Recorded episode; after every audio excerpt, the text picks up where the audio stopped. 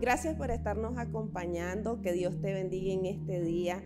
Vamos a reflexionar juntos en la palabra del Señor. Quiero pedirte que me acompañe en Mateo 13, 14. Y dice la palabra del Señor, de manera que se cumple en ellas la profecía de Isaías que dijo, de oído oiréis y no entenderéis, y viendo veréis y no percibiréis, porque el corazón de este pueblo se ha engrosado y con los oídos oyen pesadamente, y han cerrado sus ojos para que no vean con los ojos y oigan con los oídos, y con el corazón entiendan y se conviertan y yo los sane. El Señor Jesús estaba explicando a sus discípulos el porqué del uso de las parábolas. Esos misterios secretos que para algunos eran ocultos, pero para otros eran revelados con la ayuda del Espíritu Santo.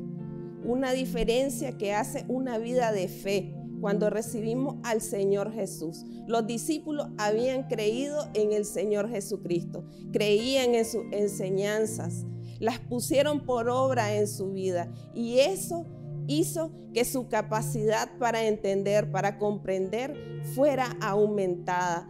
Nosotros como creyentes necesitamos de que esa revelación venga a nuestra vida, de que nosotros podamos tener esa apertura a la enseñanza y que no pasen las temporadas donde el Señor nos va hablando y dirigiendo en nuestro caminar, pero que nosotros escuchemos pesadamente o con el corazón engrosado. Esa palabra es endurecido, sin entendimiento. Que no pasen las temporadas donde nosotros no aprendamos lo que el Señor nos estaba mandando hacer, sino que seamos sensibles a la voz del Señor.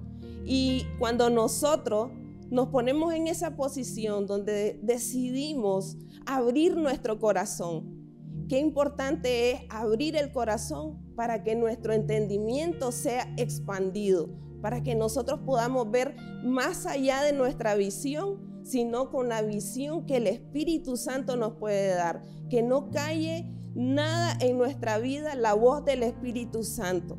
Toda esa luz que los discípulos recibieron, nosotros a través de la palabra del Señor estamos expuestos a esa luz. Permitamos que esa luz transforme nuestra vida, que nos arrepintamos, que seamos convencidos a través de la palabra. Y como cierra este versículo, que se conviertan de sus caminos, pero también dice el Señor, yo los sano. El Señor quiere que vivamos una vida en sanidad sanidad del alma, sanidad del cuerpo, es todo lo que Él tiene como promesa para nuestra vida cuando nosotros tenemos una apertura a sus enseñanzas, que tengamos una vida de fe donde podamos ver las manifestaciones del poder de Dios a través de la enseñanza y de la obediencia a su palabra.